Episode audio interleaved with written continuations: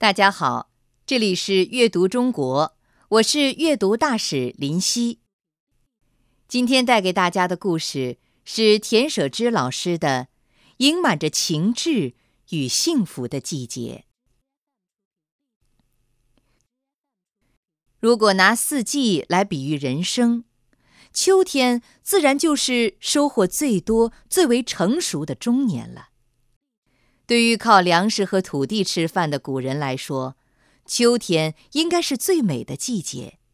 收获的喜悦让一片片金黄的土地都充满着希望。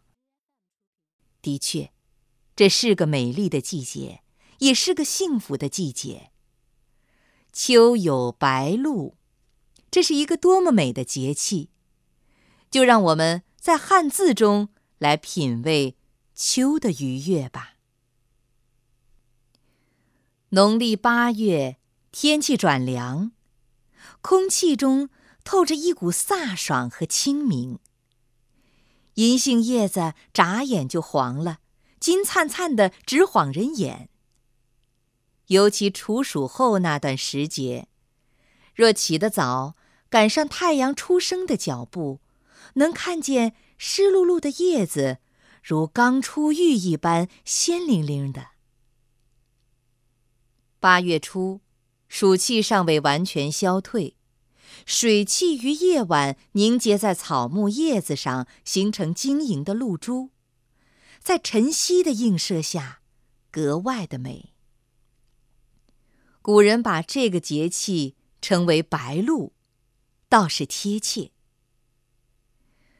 古人将一年分作四时，每时分六气，每气分三候，于是。有了四季、二十四节气、七十二候。白露节气的三候分别为：初候鸿雁来，二候玄鸟归，三候群鸟养休。白露节气，天上的鸿雁都是自北向南飞的，它们怕冷，要飞到温暖的南方过冬。玄鸟。其实就是古时候燕子的称谓。白露二候时，燕子们也南飞避寒了。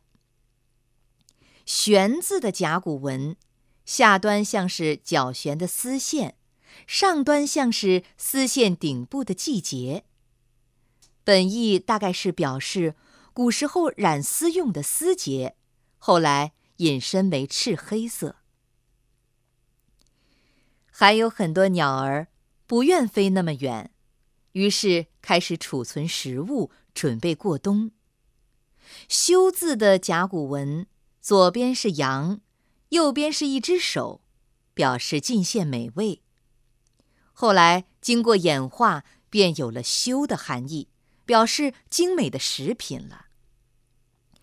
古人的文字都是有温度的，即便是叙述天文气候。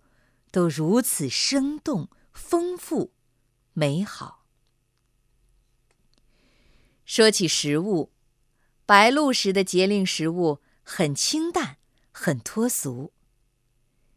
这天，许多地方都有饮白露茶、喝白露酒的习俗，听起来就觉得甚是清爽。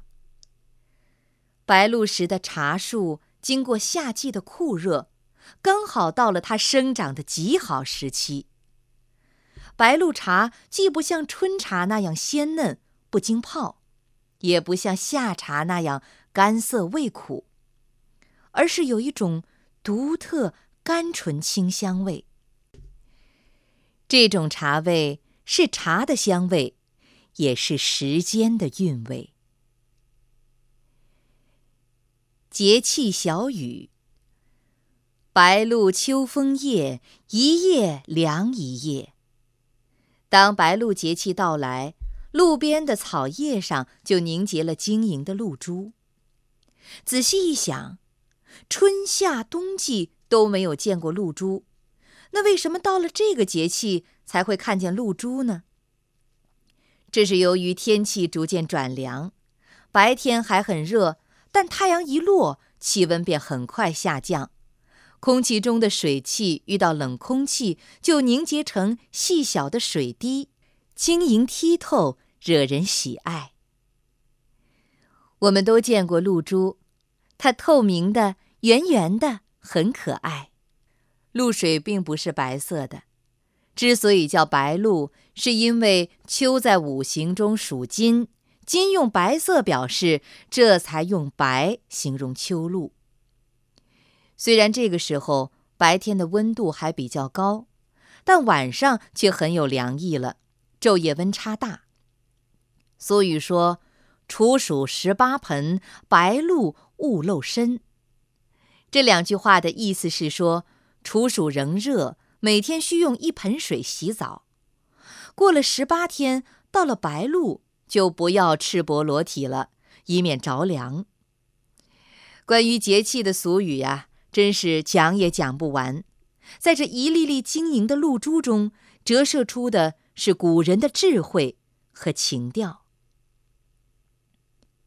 上面的故事来自《宝葫芦月刊》，作者田舍之是装了一肚子墨水的幽默老师，最喜欢给孩子们讲解有趣的汉字故事。